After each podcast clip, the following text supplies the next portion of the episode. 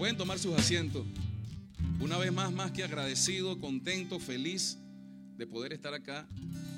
Debo decirle con toda sinceridad que me siento como en casa. Me siento entre familia. Me siento amado y eso es lo más hermoso. Y nada más mi hermano y mi pastor Campos, eso tan bello, la manera como transmite ese amor y lo que dice, que juntos estuvimos y tuvimos la oportunidad de estar allá en el, Fuerte Paramacay, en, en Valencia haciendo nuestro HD que hacíamos ahí con los militares. Y la verdad yo me iba con una guitarra, así como Abraham. Y a él que le tocaba ministrar la palabra, yo decía, yo prefiero tocar la guitarra. Porque uno está detrás de la guitarra escondido, pero él tiene que dar la palabra allí.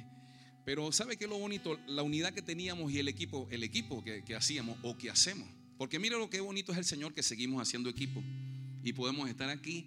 Estar yo aquí es como si tuviera Él y estando Él es como si tuviera yo. ¿Sabe qué significa eso? Que somos uno, hermano, somos uno. Si está tu hermano es como si estuvieras tú y si estás tú es como si estuviera él. Somos uno. Y le voy a decir algo, hoy, hoy la palabra tiene que ver con eso y a mí me satisface mucho porque es una oración que nuestro Señor, nuestro Señor hizo para todos nosotros, nos incluyó. Recuerde que cuando Él ora y dice, Señor, no oro solamente por esto, sino lo que han de creer por la palabra de eso, ¿se da cuenta que estábamos nosotros metidos? Yo creo que hasta con nombre y apellido, porque nuestro Señor de verdad es demasiado maravilloso. Él oró, voy a orar por este muchachito Alfredo, voy a orar por cada uno de los que están aquí hoy sentados. Oró en ese momento, en esa oración. Y también en esa oración Él dice algo maravilloso. Nuestro Señor dice, Padre, que ellos sean uno, así como tú y yo somos uno, que ellos sean uno. Qué oración tan profunda y tan poderosa, porque lo está comparando nada más y nada menos que con la unidad que Jesús tiene con el Padre. Una unidad perfecta, maravillosa, eterna. Siempre recuerden, eternamente uno.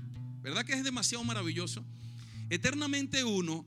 Y eso es lo que entiendo yo, que en esa oración también Jesús, cuando Él ora otra, esa oración tan profunda, cuando dice, Padre, esa gloria que tuve contigo antes de que el mundo fuese, ¿cuál gloria? Antes de que el mundo existiera, que tú y yo somos uno. Y que nos amamos, el Padre al Hijo y el Hijo al Padre. Qué amor tan grande, pero además amor eterno, porque son eternos, son Dios, no tienen, no tienen un origen, un principio. La mente nuestra y la mente humana nunca va a poder entender y comprender, ni siquiera explicar cómo se originó Dios, cuándo comenzó, cómo es el tiempo, cómo se mide la eternidad. Y nuestra mente nunca va a poder este, filosofar o entender eso. Pero ese amor es eterno del Padre y el Hijo, de siempre. Entiendo entonces por qué nuestro Señor Jesucristo, cuando está en el monte del Hexemaní, que está allí, la angustia que dice con, con la cual ora, dice orando angustiado, en sobremanera angustiado. Y le dice al Padre, esa gloria que tengo contigo antes de que el mundo fuese, Padre, si fuera posible, pasa de mí esta copa. ¿Cuál copa? Alguien que ha estado eternamente con su Padre con un amor eterno con su padre y él sabe que un instante en la cruz, su padre le va a dejar o le va a dar la espalda, le va, le va a quitar la mirada. Y eso nuestro Señor sabiendo eso, usted y yo entendemos que lo más seguro que lo que se refería o a lo que se refería era eso. No pasar por ese instante una eternidad unidos juntos, tener que pasar un instante que me quites la mirada, o sea, que me dejes solo. ¿Verdad que usted y yo sabemos que un segundo que Dios nos deje estamos muertos? Un segundo, un segundo que nos deje y pobre de nosotros. Miserable de nosotros que nuestro Señor nos deje, que nos dé la espalda. Pero gracias a nuestro, a, nuestro Dios y su gran amor, que Él le da la espalda a Jesús por un instante allí. No sabemos cuántos segundos, un instante, tal vez fue un segundo, pero un segundo dentro de una eternidad, imagínese usted. ¿Cuánto significa eso? ¿Cuánto significa? ¿Cuánto tiempo significa que Dios nos deje? En, la eternidad no hay medida de tiempo. ¿Cuánto significa que el Padre nos dé la espalda? Y gracias al Señor le dan ese momento la espalda a Él para nunca dárnosla a nosotros, no dejarnos solos jamás. Por eso entiende el significado de la promesa de nuestro Señor Jesús. Estaré con ustedes todos los días, todos los días, hasta el fin del mundo. Todos los días, hasta el fin del mundo, para siempre una eternidad como el Padre y el Hijo la han tenido en unidad, una eternidad con nosotros en unidad. Padre, que ellos sean uno, así como tú y yo somos uno. Está Jesús ahí en la cruz y uno de los clamores más fuertes que hacen esa cruz es fuerte, le salió de lo más profundo, le salió de su vientre, le salió aquí con fuerza. Dice, clama a gran voz y dice, Elí, Elí, lama sabatani, que quiere decir, Dios mío, porque me abandonaste. ¿Cree usted que ese fue el momento que él trató de negociar en el Hexemaní y decirle, Señor, que yo no pasé por eso, si es posible, pasa de mí esa copa? Yo no me quiero quedar solo sin ti. Pero bueno, no se haga mi voluntad, no se cumplan mis deseos, sino el tuyo. Déjame solo, está bien. Un instante en esa cruz. Pero a ellos, Señor, a ellos, nunca lo deje solo. Amados, amada iglesia, quiero decirle algo. Dios nunca, Jesús nunca, pero créame, nunca lo va a dejar solo, nunca. Así se sienta, así se sienta deprimido, así se sienta por un momento triste en depresión.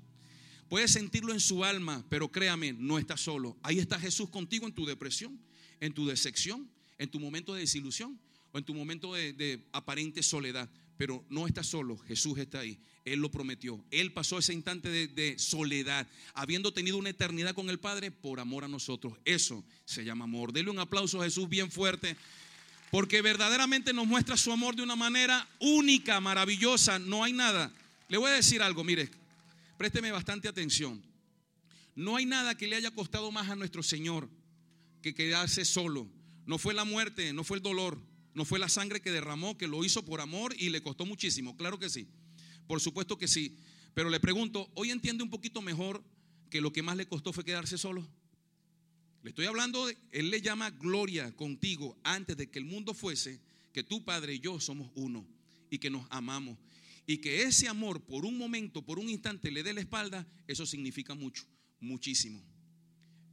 Yo estoy seguro que nuestro Señor en la, en la balanza no pesa tanto la gloria que nosotros creemos que es la gloria, que debe ser la corona de oro, la realeza, Él es el rey de reyes, Señor de señores, el, el, trono. Ese trono en la eternidad, Él no estimaba tanto eso como la unidad con el Padre. Por eso eso es lo que Él hablaba siempre. El Padre y yo, uno somos. Lo que oigo del Padre, eso es lo que digo. Y lo que veo del Padre, eso es lo que hago. Mi Padre, mi Padre, Abba, mi Padre, todo el tiempo. Deja esa gloria, se viene a la tierra y aún aquí en la tierra, sus palabras, sus acciones y todo, el Padre para arriba y para abajo, no se separó. Habiéndose hecho hombre, todavía no se separó. El momento donde se ve que existe una especie de separación es ese momento en la cruz por ti y por mí. ¿Le costó o no le costó bastante a nuestro Señor? No fue solamente la vida, fue la eternidad de unidad con el Padre. Eso, eso es lo que mayor peso tiene y eso es el precio más grande que le tocó pagar y lo hizo por amor a nosotros. Por eso nuevamente un aplauso a Él porque realmente se lo merece. Este es para ti Jesús, para ti. Me siento muy satisfecho, contento, agradecido con mi Señor por esta oportunidad que Él me da de poder estar aquí con ustedes. Reciban un saludo de mi pastor Paco, su pastor nuestro padre espiritual Javier Bertucci le manda también un caluroso, amoroso saludo. Sabe que están en su corazón, ¿no? Constantemente orando por ustedes, constantemente velando de que todo esto se desarrolle conforme al plan, a la motivación, al deseo y la voluntad de Dios. ¿Qué quiere hacer Dios en Caracas? Pregunto, ¿qué quiere hacer Dios aquí? Quizás la respuesta completa de esa no la tenemos, pero ¿sabe cuál respuesta sí tenemos? ¿Con quién lo quiere hacer? ¿Y sabe con quién lo quiere hacer? Con usted. ¿Qué quiere hacer? No sé, pero sí sé con quién, con usted. Por eso es que son tan valiosos. Por eso nuestra, nuestro deseo, por eso nuestra disposición, por eso nuestro servicio, por eso nuestra disposición de Señora, haz tú algo, di algo, lo que tú quieras, pero sé tú. Y ese cántico yo me lo, lo, oré ahí, me lo internalicé. Espíritu Santo se me ayuda, que seas tú el que hable, que no sea yo. Porque el que edifica verdaderamente la iglesia es Él, el Espíritu Santo y Dios. Que sea Dios, amados, hablándole a usted hoy, porque es su deseo.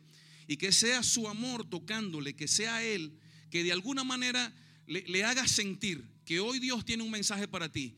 Y que cuál es que puedes captar de Él, Él lo sabe. El Espíritu Santo es el que lo hace. Y Él es el que sabe, pero le pido al Espíritu Santo que a cada uno de los que estamos acá, a cada uno, le dé la porción que Él determinó para hoy la porción de lo que usted vino a buscar, según la demanda que usted tenga y según lo que Dios te quiera decir. Porque estoy seguro, Dios tiene un plan.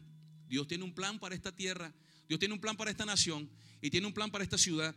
Y en ese plan estás incluido tú, formas parte, tú y yo formamos parte de ese plan y por eso estamos aquí hoy. No estamos aquí por casualidad, estamos aquí porque formamos parte de un plan. Un plan global, por cierto, muy importante. Le digo, iglesia, nosotros estamos en el tiempo más importante de la historia. Mucho más que la iglesia primitiva, mucho más. Con mucho mayor carga de responsabilidad, pero por mucho, mucho más. Usted y yo estamos claros que estamos en los tiempos finales, ¿verdad que sí? Sin lugar a dudas, o sea, no queda duda de eso. Si a alguien le quedaba duda con los acontecimientos últimos ahorita del 2020 para acá, con esto lo de la pandemia, la guerra de Ucrania y Rusia, yo creo que definitivamente cuando nos paramos decimos, Señor, la cosa de verdad es apremiante, creo que estamos ya en los tiempos finales y por ahí debe andar el anticristo haciendo políticas, haciendo negociaciones, haciendo vinculaciones, X, pero debe estar ahí. No creo que, no, que está por nacer, no. Cuidado si tiene hasta más edad que nosotros. Lo único que está esperando es el escenario. Y mire cómo se lo voy a presentar, porque los tiempos que vivimos son, son tiempos bíblicos, proféticos y de tiempo final impresionante. Esta semana ha sido muy determinante. Esta semana comienza el lunes con una reunión en Madrid, España, con todos los representantes, no secretarios, sino nada más y nada menos los presidentes de las naciones que forman parte del Tratado de Atlántico Norte, de la Organización de Tratados de Atlántico Norte, que es la OTAN, encabezado por la nación más poderosa desde el punto de vista bélico del mundo, que es Estados Unidos, Joe Biden ahí en Madrid. Y todos los demás presidentes de las naciones que forman parte de la OTAN. Les recuerdo el libro de Daniel, Sueño de Nabucodonosor. Nabucodonosor tiene un sueño que no se lo puede interpretar nadie, y solamente Daniel, con la sabiduría del Espíritu de Dios que estaba en él, se acerca y le interpreta el sueño.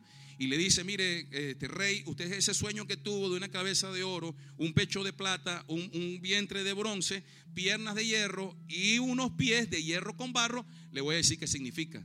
Esto es lo que significa. Usted es la cabeza de oro, el imperio babilónico. Y ahí, ahí le va desarrollando el sueño de Daniel de todo el acontecimiento mundial desde ese entonces que comenzó el imperio babilónico hasta el sol de hoy y, los días que faltan, porque todavía no está todo desarrollado del último imperio.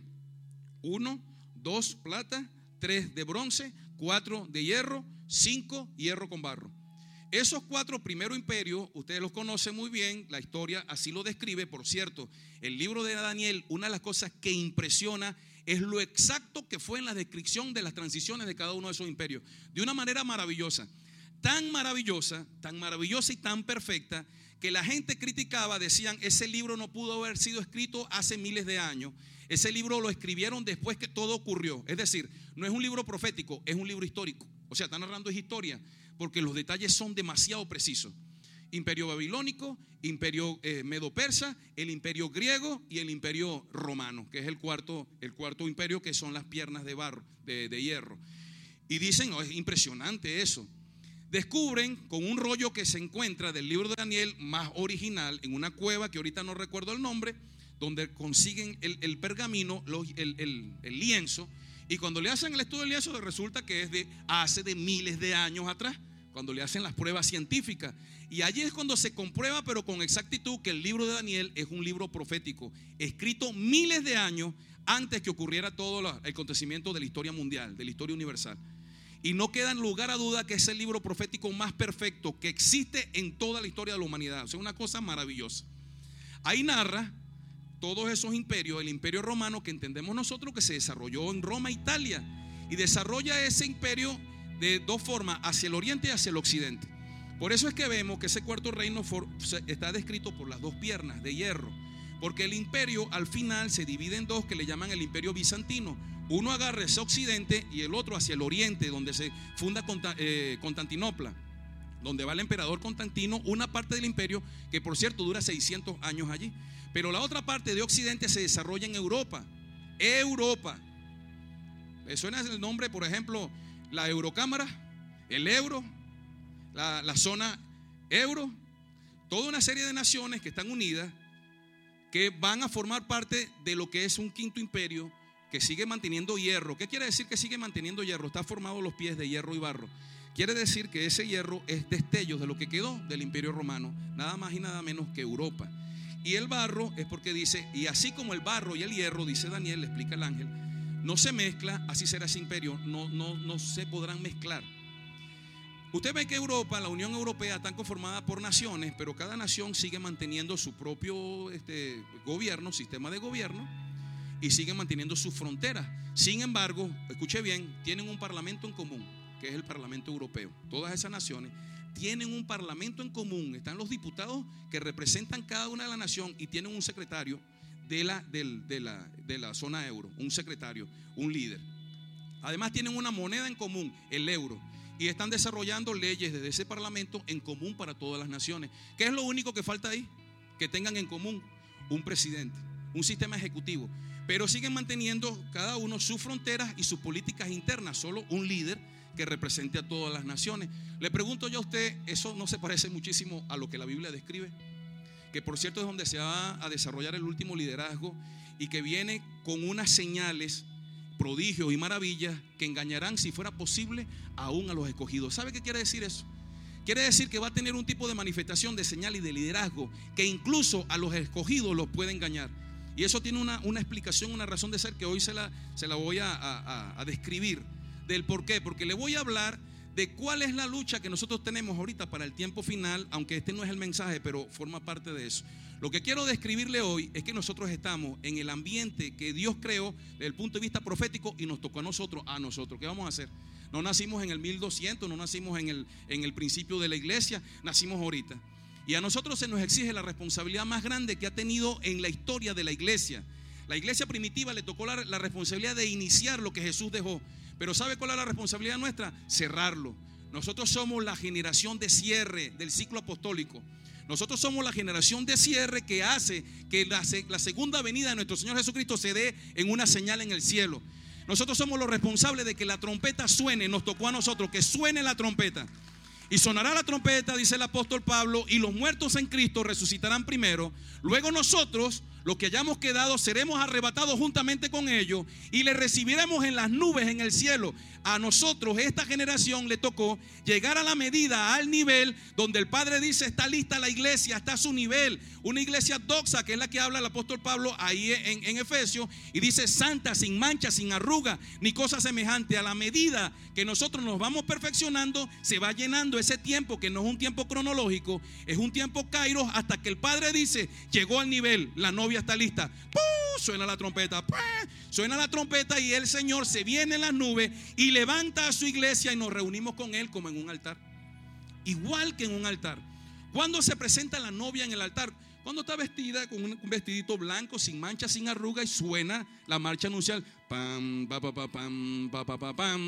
y aquí está el esposo, viendo que ya está lista y el padre le dice, cuando suena la marcha anuncial es las trompetas, las trompetas que suenan. Y el único que sabe es el padre, porque ni aún el hijo, porque dice, ni el hijo lo sabe. Solamente mi padre que está en los cielos sabe el tiempo. Ve, por eso es que dice que nadie sabe cuál es la hora. El padre tiene un ojo para saber cuándo la novia para su hijo está lista. Y cuando ve que está lista, que se presenta sin mancha, sin arruga ni cosas semejantes, manda a los ángeles, toca la marcha anuncial. Pam, y se presenta a ella se presenta. Y dice como dice Efesios, a fin de presentársela a sí misma. El mismo padre la trae del brazo y se la lleva a su hijo, como entendemos que son las bodas. ¿Por qué cree que allí en, la, en, el cielo habla de las bodas del Cordero? Porque es una boda y una cena de las bodas del Cordero, una celebración de la boda.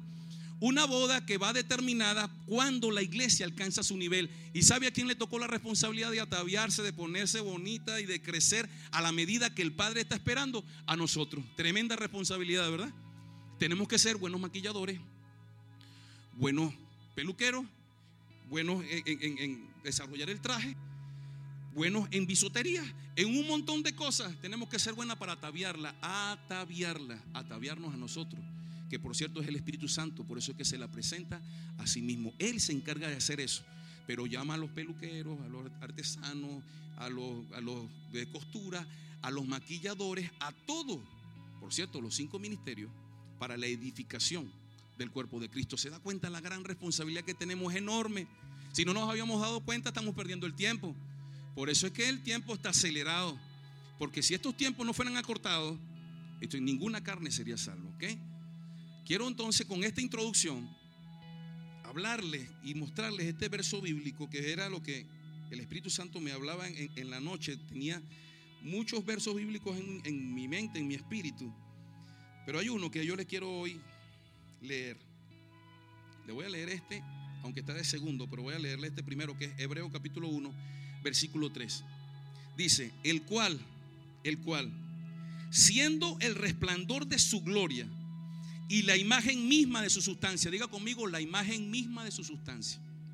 Dígalo más fuerte, la imagen misma de su sustancia. ¿De quién estarán hablando aquí? Y quien sustenta todas las cosas con la palabra de su poder, habiendo efectuado la purificación de nuestros pecados por medio de sí mismo. ¿De quién estamos hablando aquí? Dígalo bien fuerte, alguien que lo grite bien fuerte. ¿De quién estamos hablando? De Jesús. Amén. Dígalo más fuerte. De Jesús, nuestro Señor. Se sentó a la diestra de la majestad en las alturas. Quiere decir entonces que este Jesús es la imagen misma de su sustancia. ¿La sustancia de quién? La imagen de quién. Le leo el otro verso que está de primero, ahora lo leo aquí de segundo, que es Corintios 1 Corintios capítulo 3, versículo 18. Por tanto, nosotros todos, nosotros todos, mirando a cara descubierta, como en un espejo, como en un espejo, la gloria del Señor, la gloria del Señor. Somos transformados de gloria en gloria en la misma imagen. ¿Cuál imagen? La imagen misma de su sustancia, como por el Espíritu del Señor, como por el Espíritu del Señor. El mensaje de esta mañana es la imagen de su sustancia. Diga conmigo la imagen de su sustancia. Entendemos aquí que el escritor de Hebreo está diciéndonos que Jesús es, Jesús es la imagen, la imagen de la sustancia de Dios. Y le pregunto yo a ustedes, ¿cuál es esa sustancia? ¿Cuál es esa sustancia? De nuestro Dios. Lo cual Jesús es la imagen de esa sustancia, pero ¿cuál es esa sustancia que mostró Jesús de una manera maravillosa. El amor. El amor que nos decía el pastor Campo aquí. De tal manera, ese amor de tal manera, que envía a la imagen de Él, que es Jesús, para que todo el que crea en Él no se pierda, sino que sea salvo por creer en Él. Y como lo dice ahí en esa misma lectura de Hebreo, que Él mismo los purificó, Él los limpió de los pecados y se sienta a la diestra de la majestad de Dios, ahí en su gloria, aquella gloria que tenía con el Padre antes de que el mundo fuese. ¿Cuál es esa gloria? Le dije ahorita, la unidad en amor del Padre con el Hijo. Y esa unidad de amor, de amor, es la que viene a mostrar como la sustancia del Padre en todo lo que nuestro Señor hizo, en todo. Nuestro Señor fue, es demasiado maravilloso, ¿verdad que sí? en todo lo que él hizo. Sanaba con amor. Resucitaba con amor. La motivación siempre, siempre fue el amor en todo lo que hizo. Cuando resucita Lázaro porque ve que están llorando, se pone a llorar con ellos. Llora con ellos, con Marta. Y había dicho, solamente cree, pero se conduele, se, solidariza, ah, tiene empatía con ellos y por ese amor que tiene por ellos grita y dice, Lázaro, por Dios, esta gente está sufriendo. Lázaro, levántate, ven fuera. Y lo resucita. ¿Con cuál motivación? Amor. Quiere decir que el amor resucita. Cuando sana a cada uno de los que vimos en todos los pasajes bíblicos, al ciego Bartimeo, al paralítico, cuando ve el gesto de amor que tienen los cuatro amigos que lo bajan por ahí por el techo y dice que se maravilló de la fe de ellos, pero más que todo de la compasión, de la solidaridad que ellos tenían y va y le dice a ti te digo, primero mira lo que le dice lo que es el amor, tus pecados te son perdonados los religiosos en el momento comienzan a decir, bueno, ¿y este quién es? ¿Qué autoridad? ¿Con qué autoridad puede perdonar los pecados? Él dice, para que ustedes vean, para que ustedes, que el, Hijo del Hombre tiene potestad, tiene autoridad para perdonar pecados, le voy a decir, porque ¿qué es más fácil decir? Levántate y anda o tus pecados te son perdonados. Le dice, bueno, levántate y anda. Motivación, amor. Sana al, paralítico, le devuelve la vista a los ciegos por amor. Le resucita muerto como el niño que iba en esa tumba y ve a la madre llorando desconsoladamente y dice, es movido a misericordia, dice que movido a compasión, llega y le dice, levántate, sal de ese féretro y vive, resucita. Toda su motivación es amor de una manera maravillosa, de una manera maravillosa. Yo me atrevo a decir, y usted lo va a ver que es así, que el mover más grande, el mover más grande que va a tener la iglesia, desde el punto de vista histórico, más grande que cuando la iglesia primitiva. Va a ser un bautismo de amor que nos va a llenar a todos de una manera tan maravillosa. Que con ese amor, con ese amor, vamos a dar abrazo. Ni siquiera imponer las manos a los enfermos, sino abrazarlo y serán sanados. Abrazaremos paralíticos y se van a levantar de sus sillas de rueda porque el amor que sanaba en ese entonces en el cuerpo de Jesús, ese mismo amor que está en nosotros, porque la escritura dice que el amor de Dios ha sido derramado en nuestros corazones por el Espíritu Santo, el Espíritu Santo que nos ha sido dado. ¿Qué quiere decir eso? Que el amor nos viene por el Espíritu Santo de Dios, el cual todos los que estamos aquí recibimos. ¿Cuántos han recibido la llenura del Espíritu Santo? ¿Cuántos aquí son templo y morada del Espíritu Santo? Porque la escritura dice que nosotros somos templo y morada del Espíritu Santo. Decía, el Espíritu Santo mora en nosotros y nos hizo su habitación, su casa. Ese Espíritu Santo es el que trae amor a nuestro corazón. Ese amor está en nosotros. Lo que no hemos sabido es expresarlo, lo que no hemos sabido es transmitirlo. De alguna manera, por, por algunas circunstancias nuestras, no sabemos, no sabemos transmitir ese amor que tenemos por dentro, que ya nos fue dado por el Espíritu Santo. ¿Sabe por qué sabemos que no sabemos transmitirlo? ¿Sabe por qué? Por la diferencia que tenemos con nuestros hermanos. Por ahí ya se ve claramente. Le voy a explicar. El amor, el amor, es lo que hace que usted y yo podamos caminar juntos, unidos. El amor es lo que nos une. Es, es, el vínculo, por eso la escritura dice que es el vínculo perfecto. ¿Sabe por qué dice que es el vínculo perfecto? Porque produce una unidad perfecta, unidad perfecta. Mientras usted vea no solamente la iglesia a nivel universal, sino incluso aquí entre nosotros, nuestros propios equipos de trabajo. Incluso equipos de trabajo pequeños, que lo forman 3, 4, 5. Supongamos un equipo de trabajo de algún servicio, los ujieres, que deben ser, aquí deben ser más de 10. Seguro que sí. Seguridad. Y usted ve esos equipos, y en esos equipos, si usted ve divisiones, separación, contienda, a nosotros lo que nos falta es manifestar el amor se da cuenta que el resultado de no amarnos es separación, división, discusión, eh, distanciamiento. Quiere decir que si nos amamos, el equipo funcionaría con el vínculo perfecto, un funcionamiento perfecto. Nosotros lo que tenemos es que dejar fluir eso. Y cuando lo dejemos fluir, nuestros equipos serán uno. Nuestra iglesia será una. Y le estaremos satisfaciendo la oración de Jesús, Padre, que ellos sean uno como tú y yo somos uno, que ellos sean uno. Así la iglesia no la va a ver tan fracturada, tan dividida, denominaciones de todo tipo. No sé cuántas ya hay, pero hay cientos. Cientos de denominaciones nada más por la línea cristiana, sin contar las otras a causa de la religión. Les pregunto yo a ustedes, ¿qué es eso? Falta de amor. Porque el amor es lo único que puede hacer que usted y yo caminemos juntos.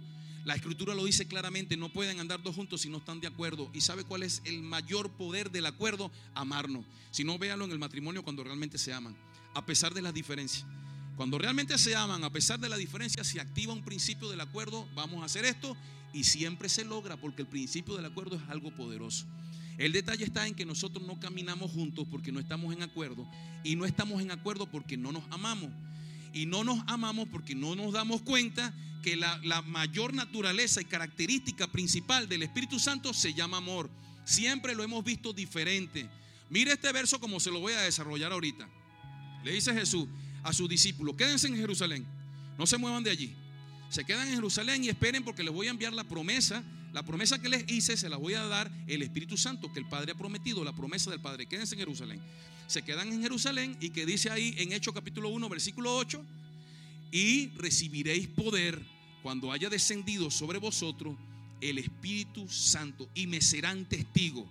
A Jesús me serán testigos, es decir, van a decir todo lo que yo soy, a manifestar lo que yo soy, porque un testigo es alguien presencial que vive, que siente, que está allí, que es uno, que yo he vivido contigo y como soy contigo sé cómo come, sé cómo viste, sé cómo anda, sé lo que dice, yo puedo testificar de ti porque te conozco. Alguien que le conoce y ahorita acabo de decir que la mayor característica de nuestro Señor Jesucristo en todas sus manifestaciones es amor.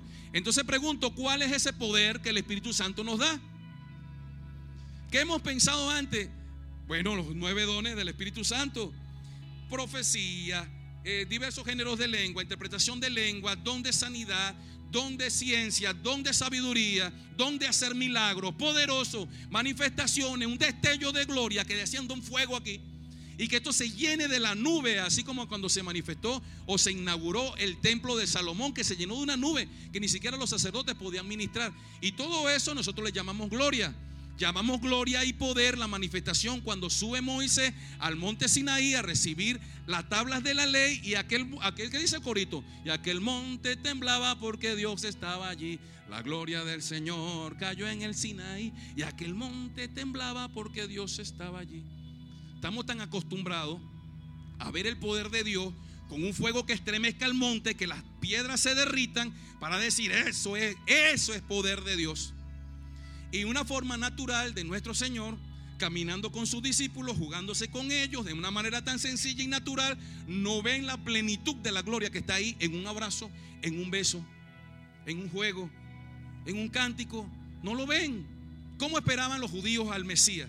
Montado en un caballo blanco con una corona de oro y diciendo voy a derrotar con el poder que tengo, con este poder bélico, el poder de hacer descender fuego del cielo como el profeta Elías, para acabar con el César, con Roma y liberar a la nación de Israel. Cuando lo ven que entra en un pollino, este no puede ser el rey de los judíos. Sin embargo, sin embargo, para el Espíritu Santo, para que se cumpla, así como cuando él nace en el pesebre, que nace por cierto de una manera tan sencilla y tan humilde que nadie se lo podía creer, el Espíritu Santo hace aquí lo mismo que hizo con los tres reyes del Oriente.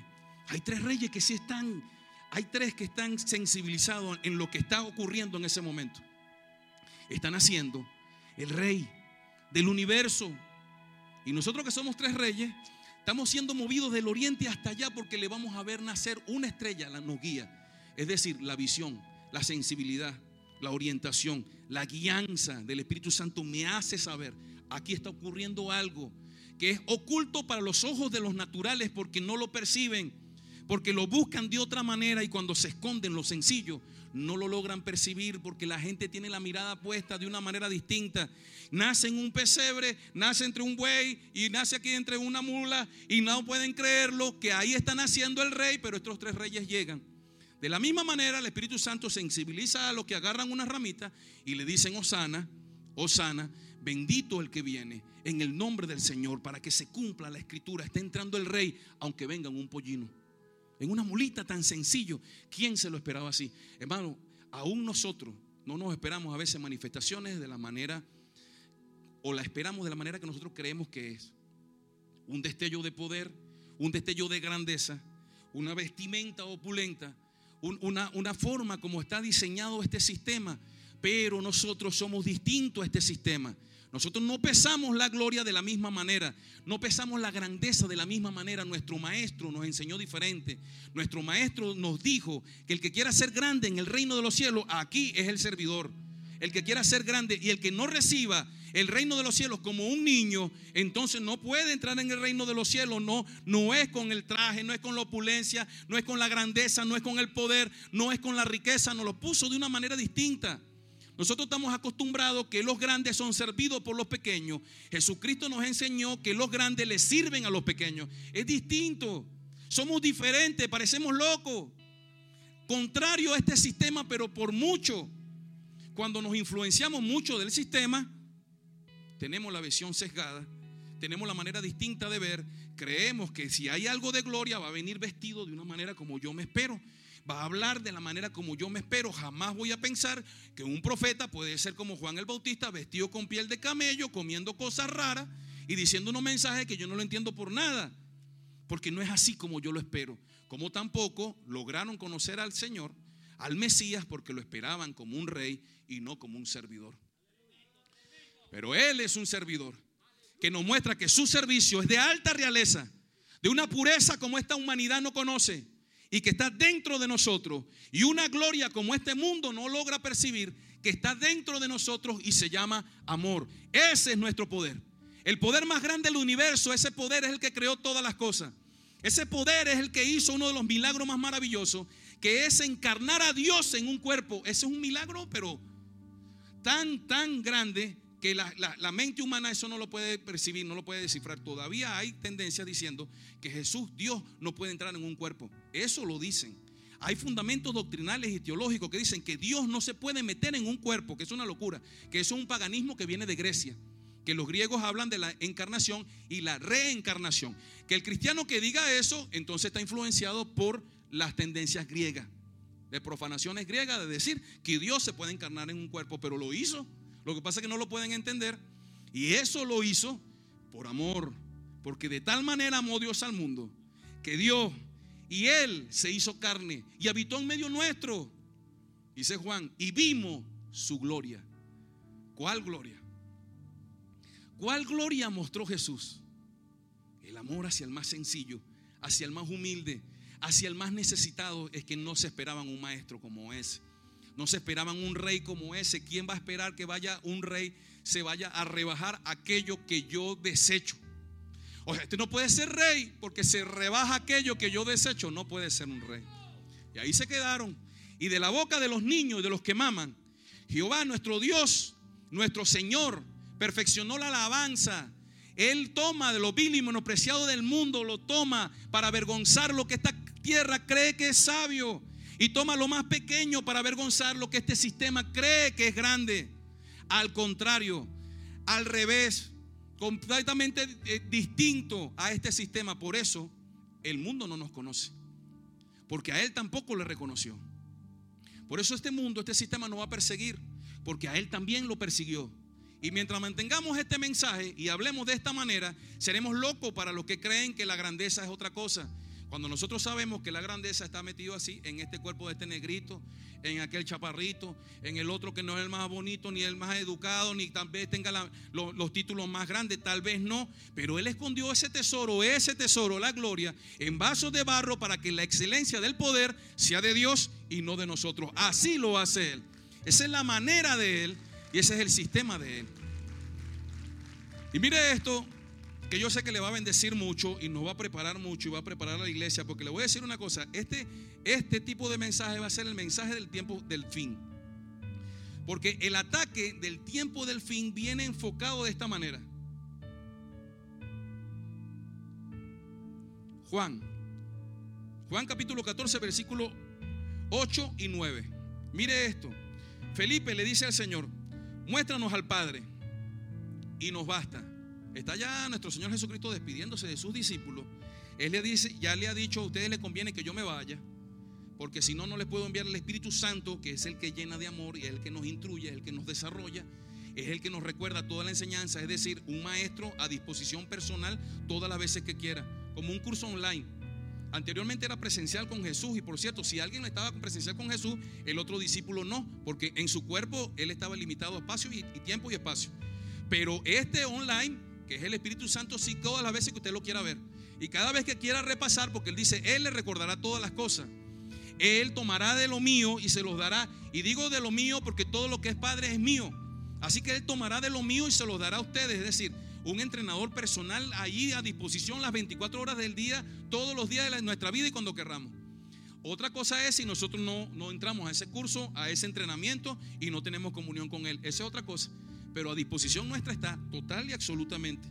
Jesús le responde en el versículo 9 y le dijo, tanto tiempo hace que estoy con ustedes, Felipe, y todavía no me conoces. El que me ha visto a mí, ha visto al Padre. ¿Cómo pues dices tú, muéstranos al Padre? Entendemos entonces que nuestro Señor Jesucristo es la imagen pura del Padre, la imagen. Así como dice en hebreo, la imagen misma de la sustancia del Padre que es amor. Ahí está en Jesús. Esa gloria puesta en Él, absolutamente, de una manera muy sencilla, sí, tan sencilla que la gente no lo entendió, pero ahí estaba, absolutamente en Él. Y entendemos que esa, ese, eso sobrenatural, ese poder que nos da el Espíritu Santo, entendemos que lo más, la sustancia de ese poder es amor. Ahora entiende, fíjese, ahora sí entiende 1 Corintios 13. A la perfección, ¿verdad?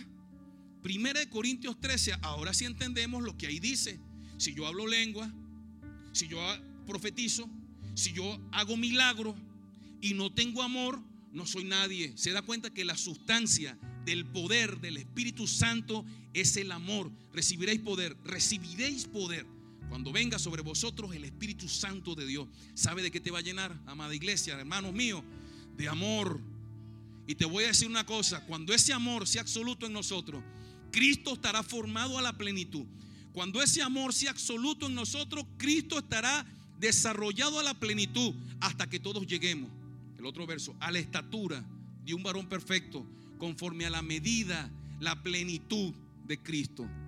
Eso se desarrolla en nosotros no por las lenguas que hablemos, no por la manifestación del Espíritu Santo con dones de sanidad, de milagro. Se desarrolla en nosotros cuando su sustancia, la sustancia del Espíritu Santo está en nosotros. Ese verso bíblico, el amor de Dios, ha sido derramado en nuestros corazones por el Espíritu Santo que nos ha sido dado, le voy a decir algo, es el verso más importante para la iglesia. Es el más importante. Después de salvos por gracia. Yo diría que el primer nivel de importancia es porque por gracia soy salvo. Pero, y el Espíritu Santo, el amor de Dios ha sido derramado en nuestros corazones, es el segundo nivel de importancia. Porque solo con ese, solo con ese, nosotros podemos llegar a la plenitud de Dios. No hay otra manera.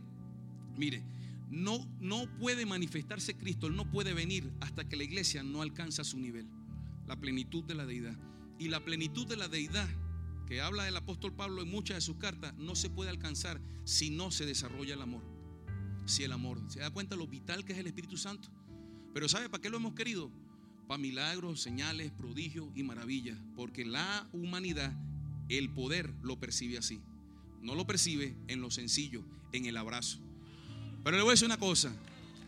Usted tiene mucho poder en su abrazo. Mire, amada iglesia, se lo digo en, el Espíritu Santo. Usted tiene mucho poder en su abrazo. Mucho poder.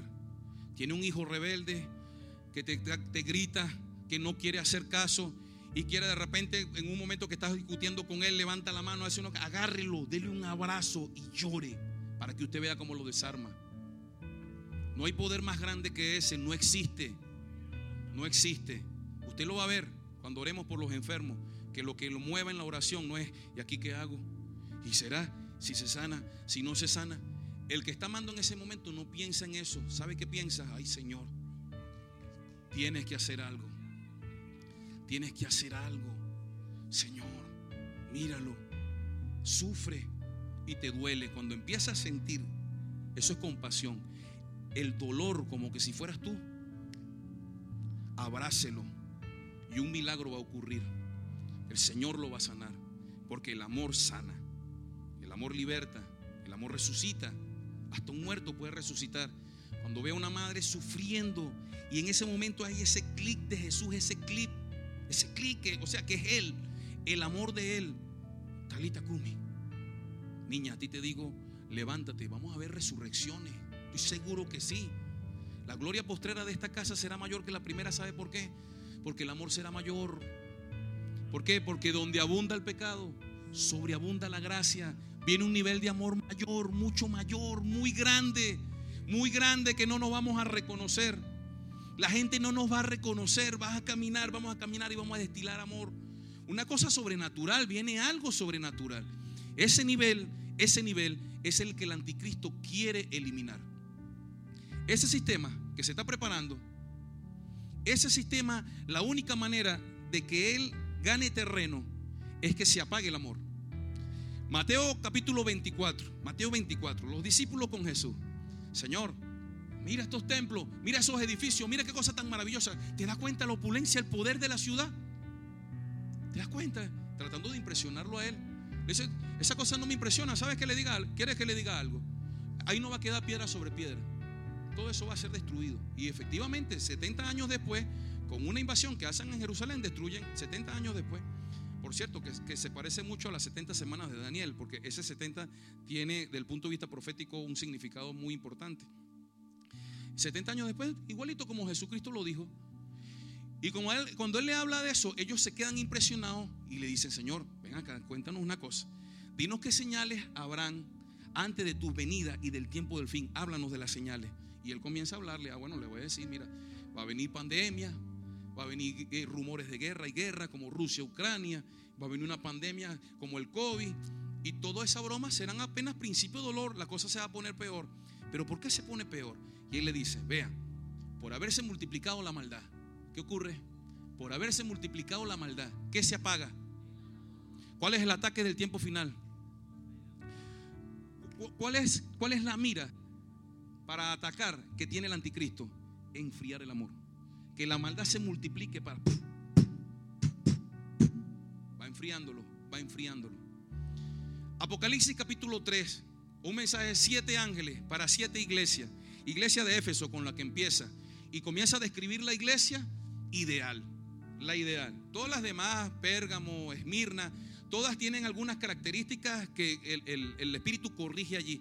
Pero Éfeso, la de Efesio, es demasiado importante. Él le dice, mira, yo estoy contento con ustedes.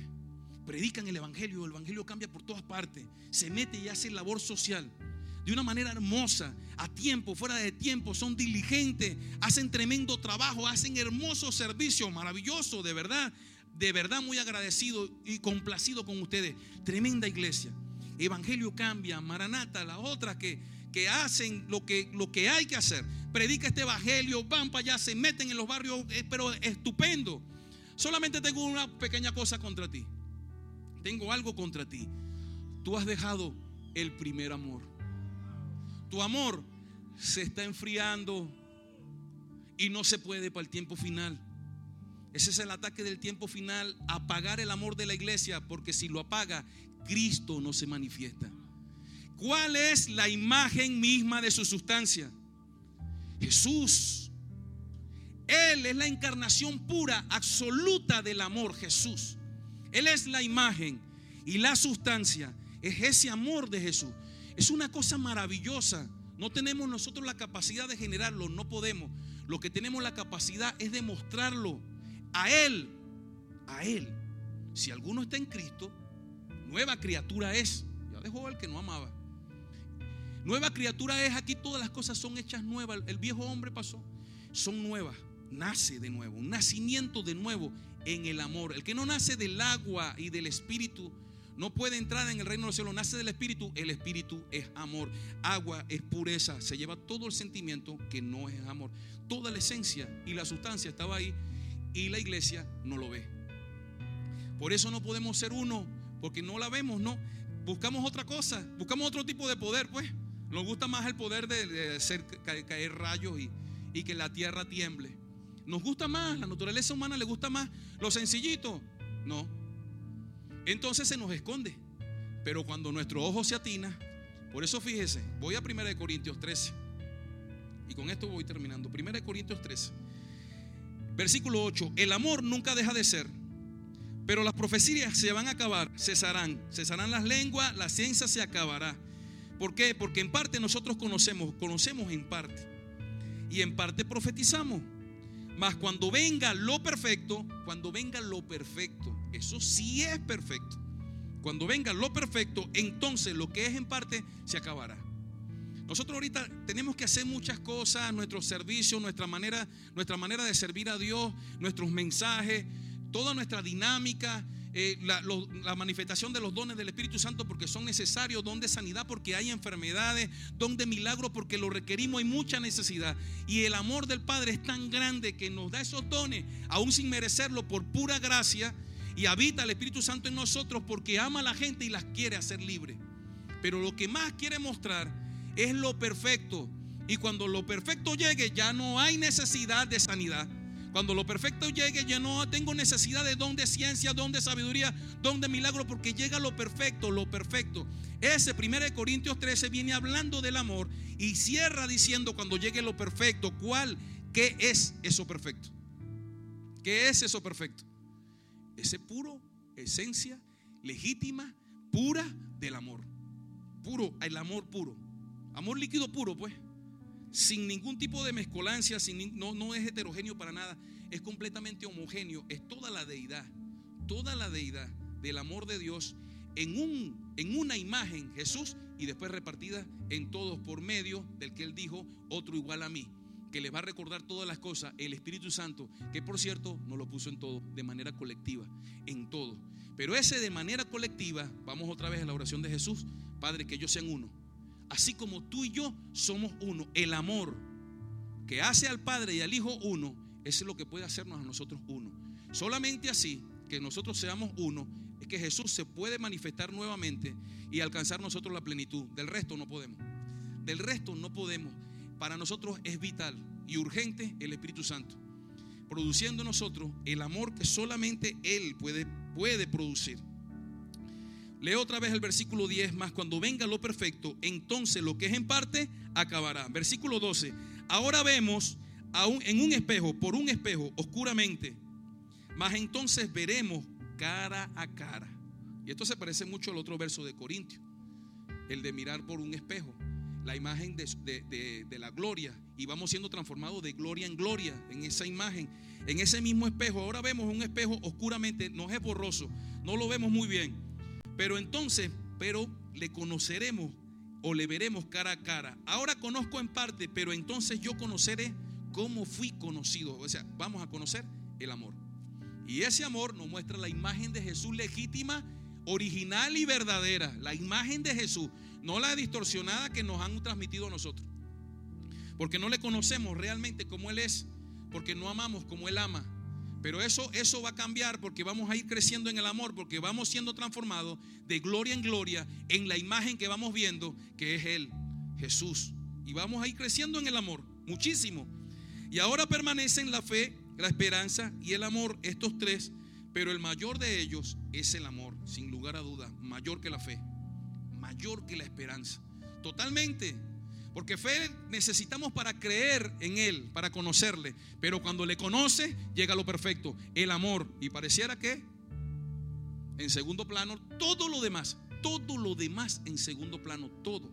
Por eso dice, en parte conocemos y en parte profetizamos. Pero cuando llegue lo perfecto, lo que es en parte, se acabó. Hay una sola cosa que es completa, plena. Se llama amor de Dios. El amor de Dios que ha sido derramado en nuestros corazones por el Espíritu Santo. Eso es algo poderoso, maravilloso. Y lo vamos a ver, cosas sobrenaturales por motivaciones, inspiraciones de amor sobrenaturales. Cuando le digo sobrenaturales, así como Jesús, Él. El amor nos muestra su imagen pura, legítima, su, su imagen original totalmente. Y es lo que vamos a multiplicar, esa imagen de Jesús, que lo vamos conociendo porque le vamos viendo. Le vamos conociendo porque le vamos viendo y llega un momento que no es oscuramente el, verso de, de Corintio, sino a cara descubierta el verso de, bueno, que los dos están en Corintio, a cara descubierta, a cara descubierta. ¿Qué es a cara descubierta? Como nos lo mostró Jesús. A Moisés se le dio la espalda, se le mostró fue la espalda. Cuando fue a ver la gloria, ve la espalda. ¿Sabe por qué la espalda? Aún cuando lo meten en la hendidura, cuando lo meten en la hendidura de la peña, como enseñaba nuestro Padre, que es el mismo Cristo, la, apertura que le hicieron en el costado, cerca de su corazón. Pero no pueden mostrarle más porque Jesús todavía no ha manifestado toda la sustancia, porque Él es la imagen de la sustancia. Pero cuando vino, mostró la sustancia a cara descubierta. Nosotros la vimos. Nosotros la vemos. La vieron sus discípulos a cara descubierta, no la espalda, no la espalda como Moisés, pero a la gente le gustó a Moisés, ¿sabe qué? Que hubo rayos, truenos y centellas y el monte tembló y, Jehová Dios pasó y proclamó santo, santo, santo y le mostró las espaldas. Y la gente ve como eso, wow, qué nivel de Moisés, qué nivel tan bárbaro. Yo, Señor, muéstrame aunque sea el cabello, un poquito. Y Jesús, ¿qué te dice? Felipe, tanto tiempo que yo he estado contigo y no me conoce porque vine sencillo porque caminé contigo en sandalias, porque jugamos tú y yo. Felipe, abre los ojos. Felipe, abre los ojos. Yo soy la imagen misma de su sustancia. Está aquí, está aquí. No le vemos. Y como no le vemos, a veces no creemos. Pero está aquí, aquí. Ojalá, ojalá pudiéramos verlo. Pero bueno, Él nos lo puso que no le viéramos. Porque ahora está en todos ustedes. Ustedes son imagen, esa imagen de Jesús. Pero, como es hermano que me cae mal, que no es tan simpático, nos cuesta, pero ahí está Jesús. Igualito, igualito que el tiempo en aquel tiempo. No vieron toda la gloria en esa imagen.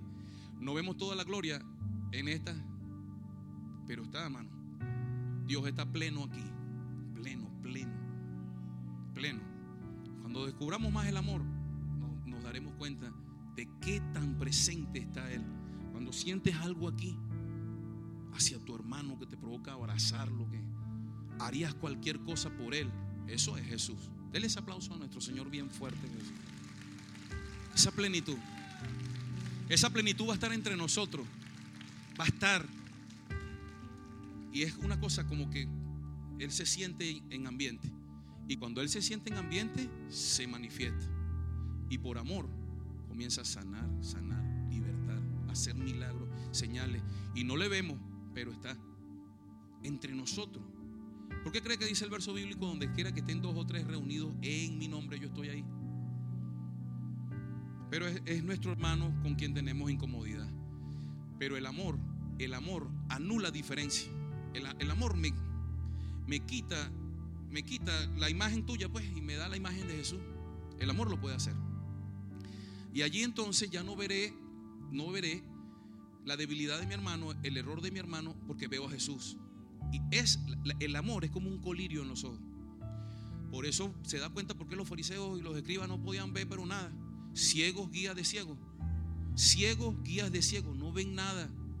No ven nada. Pero cuando empiezan a amar un poquito, se le aclara la vista. Se va aclarando la vista. Uh, Señor, yo de, oídas te había oído. Pero ahora mis ojos te ven. Te veo, te veo aquí, te veo aquí, te veo allá, te veo, te veo en mi hermano. Ya no veo la, incomodidad, el pecado de mi hermano. Veo a Jesús en mi hermano. Así sí tú y yo podemos ser uno. Cuando ya no veo diferencia. Porque me veo reflejado en un espejo. ¿Qué ve uno en un espejo? Su propia imagen. Asómese un espejo y diga, voy a ver, voy a ver la gloria, a ver esa gloria que me voy transformando. ¿Te ves tú? Mira la, la percepción, y con esto voy terminando. Lleno de errores. Señor, yo cometo tantos pecados. Señor, yo cometo. Primero te ves. Esa es una. Así comienzas a verte. Cuando comienzas a verte así, vamos bien. Porque ya, ya tú sabes que no puedo jugar a mi hermano. Porque yo soy igual o peor. Pero después Él te dice, palabra de Dios, si entre sacares lo precioso de lo vil si entre sacares lo precioso de lo vil, serás como mi boca. Comienza tu ojo a afinarse como debe. Y dice, ya no voy a ver más estos errores. Porque por la gracia Jesús me limpió de todos ellos, me hizo nueva criatura. Y ya no vivo yo, sino que Cristo vive en mí. Méteme mejor el ojo. ¡Uh! Es Jesús en mí. Sorprendido después. Sí, Jesús en ti. Y ya no te ves tú, ¿A quién comienzas a ver ahora en el espejo? Y te quedas impresionado que cuando veas el espejo, ves a Jesús. Y la primera reacción, nada, no puede ser. Pero sí, así es. Y así nos ve el Padre. Cuando te ve, ve a Jesús. ¿Sabe qué está esperando? Que nosotros lo veamos también en el espejo. Que veamos que Jesús mora en nosotros. Y que ese que mora en nosotros es el que nos santifica, nos justifica, nos perfecciona. Ese Cristo en nosotros, Cristo en nosotros, la esperanza de gloria de esta humanidad, de este sistema, porque este sistema necesita esa esperanza y esa esperanza está dentro de nosotros, esa gloria que es el amor, ese poder que es el amor, la esperanza de gloria manifestado cuando tú lo comienzas a ver, comienza a manifestarlo y Él comienza a caminar por estas calles. Ahora sí, no vivo yo, sino que Cristo vive en mí. Y lo que ahora vivo en la carne, así lo que yo ahora hago en la carne y con el que camino, lo hago en la fe, en la vida del Hijo de Dios. Del Hijo de Dios. Y comienza a verlo también en tu hermano. Ahora, usted y yo somos uno. ¿Quién es ese uno? Jesús. Jesús. Él nos hace uno. Él nos hace uno. Eso va a venir para la iglesia. Eso viene. Por eso le dije que este mensaje va a ser el mensaje que más se va a desarrollar en el tiempo final. De Cristo en nosotros, Cristo en nosotros y el amor de Dios manifestado su sustancia en todos nosotros para que Cristo sea uno. Y el Espíritu de Cristo que resucitó de los muertos a Jesús entra en un cuerpo completo que no fue partido. Por eso que usted ve que en la cruz del Calvario no le parten los huesos porque el cuerpo tenía que estar unido para que se cumpla lo que estaba ahí en Éxodo, que cuando se fuera a compartir el cordero entre la familia no se partiera pieza, no se partiera. Por eso cuando vienen a quebrarle los pies a nuestro Señor Jesucristo en la cruz, se encuentran que ya está muerto y dice, no, no, no, lo no le partan las piernas. Y dice ahí, la escritura dice, para que se cumpliese la escritura, no será quebrado hueso de su hueso. Cuerpo entero, unido, Espíritu de Cristo resucitando. Cuerpo entero, unido, Espíritu de Cristo levantando. Y nos encontraremos en las nubes con Él. Este cuerpo entero, uno, siendo uno, en la unidad del Espíritu, la unidad del Espíritu que es el que da el amor, el Espíritu, en la unidad del amor se levanta la iglesia y se encuentra con Cristo en las nubes y va a las bodas del Cordero a ser una con Él y se cumple, se cumple la escritura. Póngase sobre sus pies. Y termino con esto maravilloso. Mire esto. Bien bello, por cierto. Mateo capítulo 24, Jesús está diciendo allí, nuestro Señor está diciendo, por haberse multiplicado la maldad, el amor de muchos se enfriará. Y sigue desarrollando las señales del tiempo del fin, Mateo 24. Pero entra Mateo 25. Cuando entra en Mateo 25, comienza a desarrollar una parábola, la parábola de las diez vírgenes. Y sigue hablando del tiempo final, pero una condición en la iglesia, una condición en la iglesia. dice, hay diez vírgenes con diez lámparas, cinco de ellas sensatas y cinco de ellas imprudentes. Las, sensatas toman consigo, las, las prudentes, perdón, toman consigo aceite, símbolo del Espíritu Santo. Y le voy a decir una cosa, ese desarrollo de nuestro Señor Jesucristo en Mateo 25 no está ahí por casualidad. Vincúlelo, vincúlelo con Mateo 24, el amor de muchos se enfriará, el amor de muchos se enfriará, que se va a agotar. Vincúlelo con Apocalipsis, vincúlelo a la falta de amor y se da cuenta que todo eso es señal del tiempo del fin hay cinco que toman aceite, símbolo del Espíritu Santo, y hay otras cinco que no. Y cuando vino el esposo, las que estaban apercibidas, que tenían aceite en sus lámparas, que no se les apagó, fueron las que él encontró. Las otras fueron a tratar de buscar algo que ya no era el tiempo de buscarlo. Le pregunto yo ahora a ustedes que el Espíritu Santo, el símbolo de él es el aceite. Y si él es el que da el amor en nuestro corazón, ¿qué fue lo que le faltó a las otras cinco? Amor se quedaron sin amor, se les apagó, se les agotó. Y cuando trataron de buscarla, ya era el momento que el esposo viene, pero habían otras cinco que mantuvieron sus lámparas con el aceite que enciende el fuego de la humanidad. El fuego se llama pasión, el fuego se llama entrega, todo lo soporta, todo lo espera, todo lo cree, todo lo sufre. Eso se llama amor. Y no le faltó. Y cuando el esposo tocó, él le dijo, vení, entra el gozo de tu Señor. El amor nos reunió a ti y a mí. Nos volvimos a encontrar. Vamos, subamos al altar. Vamos a casarnos. Tú eres mi esposa que mantuvo el amor puro, legítimo, sin apagarse hacia mí. Viene un ataque Viene un ataque del sistema del anticristo para toda la iglesia para tratar de apagar el amor. Pero ¿sabe qué? El Espíritu de Dios, el Espíritu de Dios se va a mover como nunca antes. Y él dijo, derramaré de mi espíritu sobre toda carne, sobre toda carne. Y los ancianos soñarán sueños. Y los jóvenes profetizarán. Viene ese derramar del Espíritu Santo, pero la sustancia, la sustancia se llama el amor. Ese amor va a mantener el fuego encendido. Iglesia, ese amor va a tener el fuego encendido para que arda de pasión por Jesús. Y hará, esa pasión hará que Él venga de nuevo por su esposa. Venga de nuevo porque el fuego y la pasión la trae. Es sobrenatural, no tiene condición no tiene final. Tu amor es sobrenatural, no tiene condición,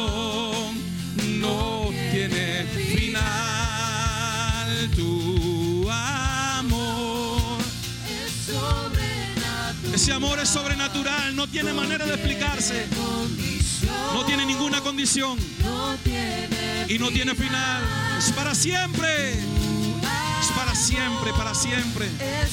Es para siempre, para siempre. No tiene condición.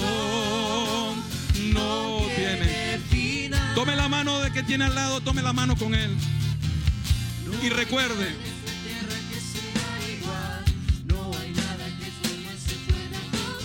Nada se puede comparar ese amor. Recuerde siempre esto. Recuerde siempre eso. La oración de Jesús. Nunca se le olvide la oración de Jesús. Guárdela en su corazón. Atesórela aquí. Atesórelo aquí. Padre, que ellos sean uno. Padre, que ellos sean uno. Así como tú y yo, Padre, somos uno. Que ellos sean uno. ¿Sabe lo que significa eso? Ser uno como el Padre y el Hijo. Eternamente unidos. En un amor, eterno. Que nos amemos eternamente. A pesar de, a pesar de nuestra diferencia. A pesar de las incomodidades. A pesar de cualquier cosa. Eterno amor, eterno amor, eterno amor. Eterno amor. Ama. Solamente ama. Ama al que te traiciona. Ama al que te critica. Ama al que te adversa. Ámalo, ámalo. Ese es tu hermano. Es tu hermana. Aunque no se parezca a mí.